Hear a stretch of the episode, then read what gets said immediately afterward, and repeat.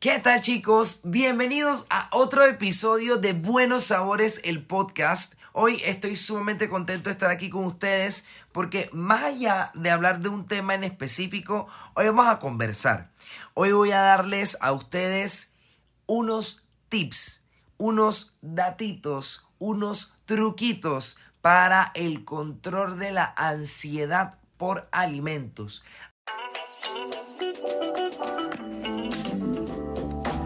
Bienvenidos y bienvenidas al podcast de Buenos Sabores.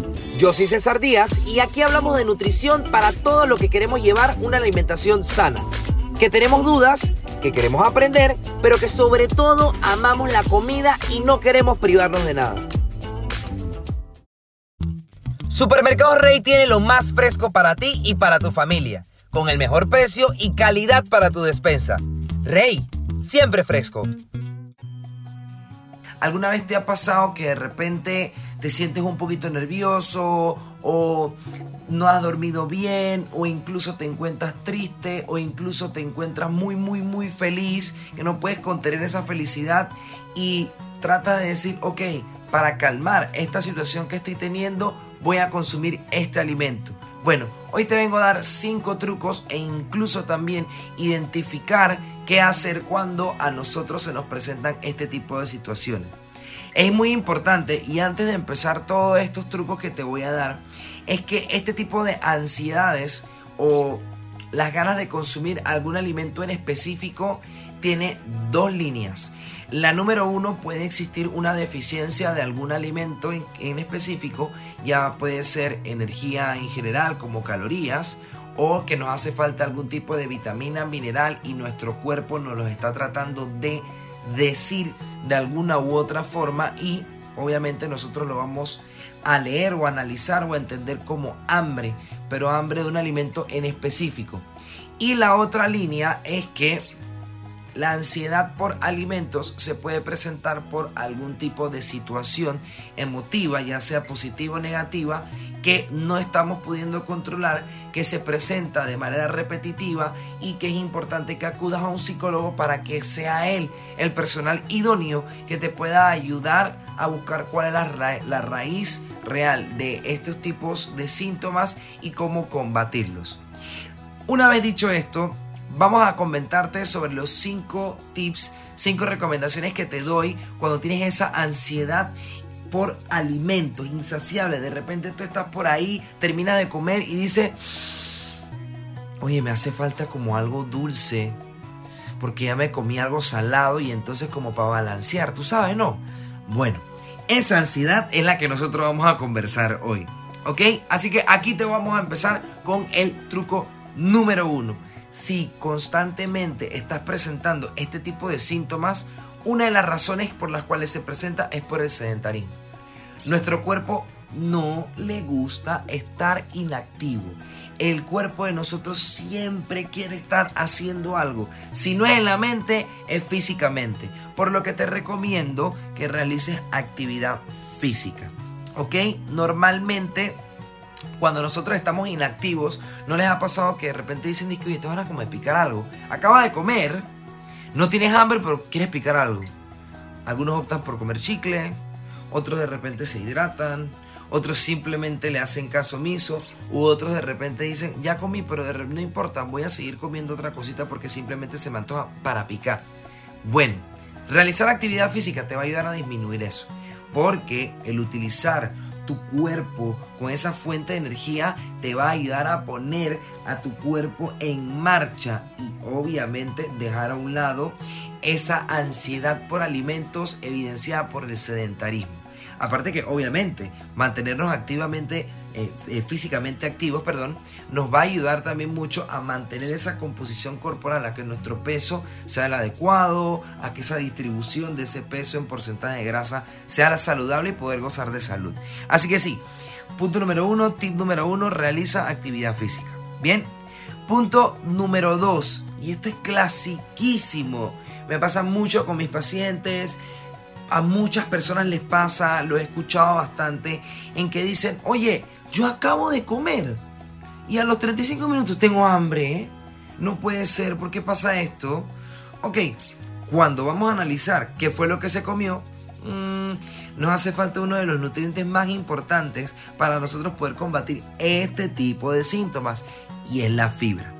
Por lo que yo te recomiendo que ingieras alimentos ricos en fibra a lo largo de tu día. Ejemplo, frutas enteras, vegetales, granos integrales, llámese menestra, puedes consumir la papa con su cáscara, el camote con su cáscara, te haces tu ensalada acompañando con tus platos, etcétera, etcétera, etcétera. Ya que esto a ti te va a aportar la fibra, que es un componente que nos da saciedad por un tiempo mayor y que como también cumple la parte de la saciedad, nos va a brindar energía a largo plazo. Así que esa ansiedad por alimento se baja, se disminuye. Así que eso es algo completamente positivo.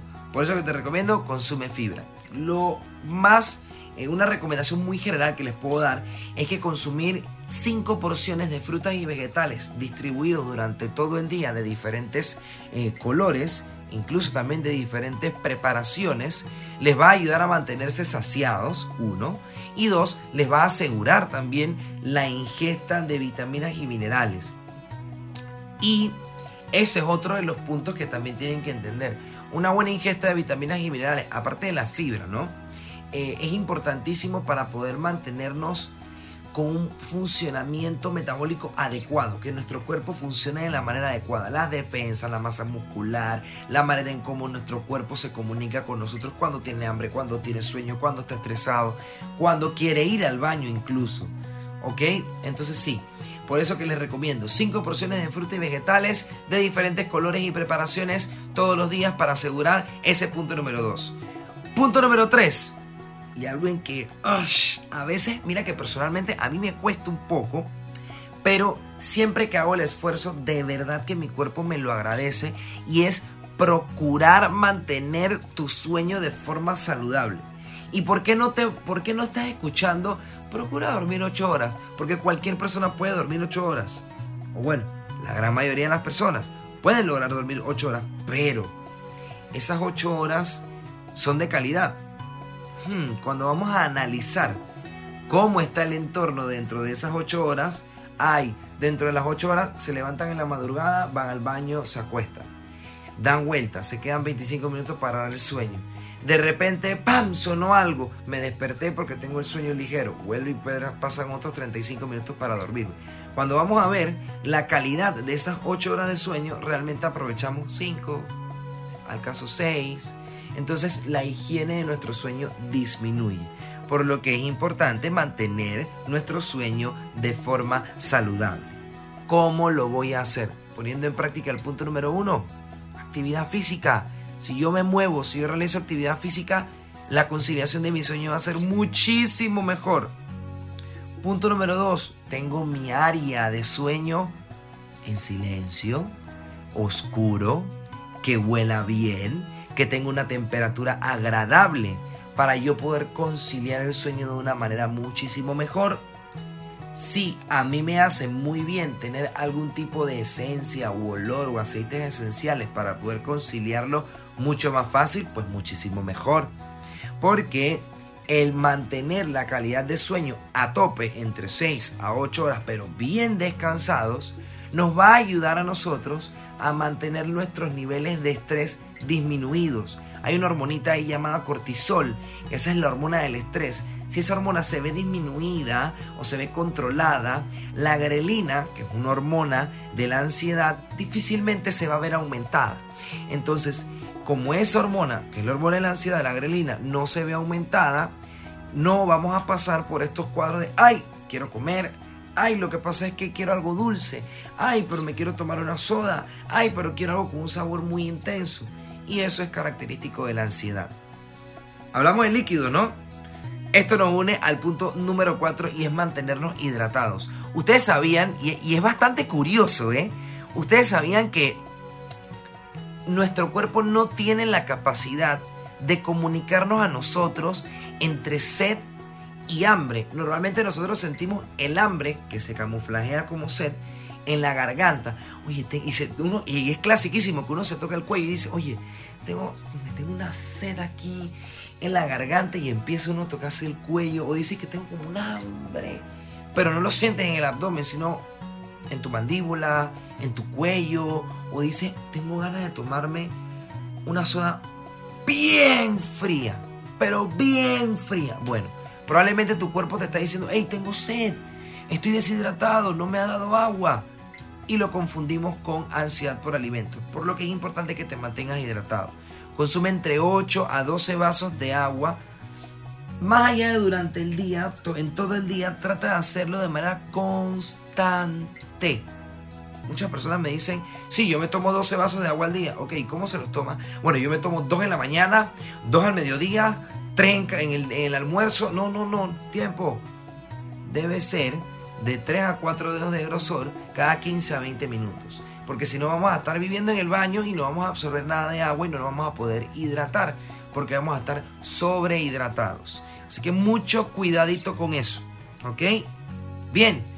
Como último punto, pero no menos importante, oye, si todo esto tú lo tienes controlado y de repente se te antoja comerte algo, cómetelo. Por amor a Dios, cómetelo, pero con conciencia. Entiende bien lo que te estás llevando la boca, disfrútalo y también está anuente de cuáles son las consecuencias positivas o negativas, independientemente, que te puede dar ese alimento si lo consumes a largo plazo y en grandes cantidades o de forma muy frecuente. ¿Ok?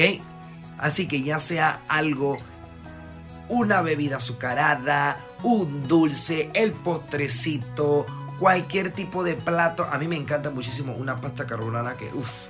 Y si de repente yo acabo de almorzar y me dicen a las dos horas, oye, hay una pasta carbonara, créanme que yo soy capaz de comérmela. No pasa nada. Eso no me va a dar ningún tipo de problema o una repercusión en ese momento. Ahora, si todos los días me como una pasta carbonara, aparte de toda mi alimentación, pues claramente puedo tener repercusiones a largo plazo como aumento de peso, de repente una acidez, etc. Pero, oye, se presentó un evento, te lo quieres comer, cómetelo. Entiende bien lo que te estás comiendo, disfrútalo y ya sigue con tu alimentación normal. No ha pasado absolutamente nada. Eso no quiere decir que estás pasando por una ansiedad. Oye, se te está presentando un alimento o un plato que muchísimo tiempo tenías que no lo consumías y que adivina es el que te gusta. Entonces, ¿cómo decirle que no? Pero lo importante es que tengas mucha conciencia, ¿ok? Así que sí, estos son los cinco tipsitos que te quise regalar hoy para el control de la ansiedad por alimentos si te gustó este episodio y quieres seguir escuchando cada vez más, síguenos en nuestras redes sociales, síguenos por favor aquí en nuestro canal en Spotify y no dudes de vernos todos los domingos a la una y media de la tarde por TVN. Nos vemos en la próxima. Adiós.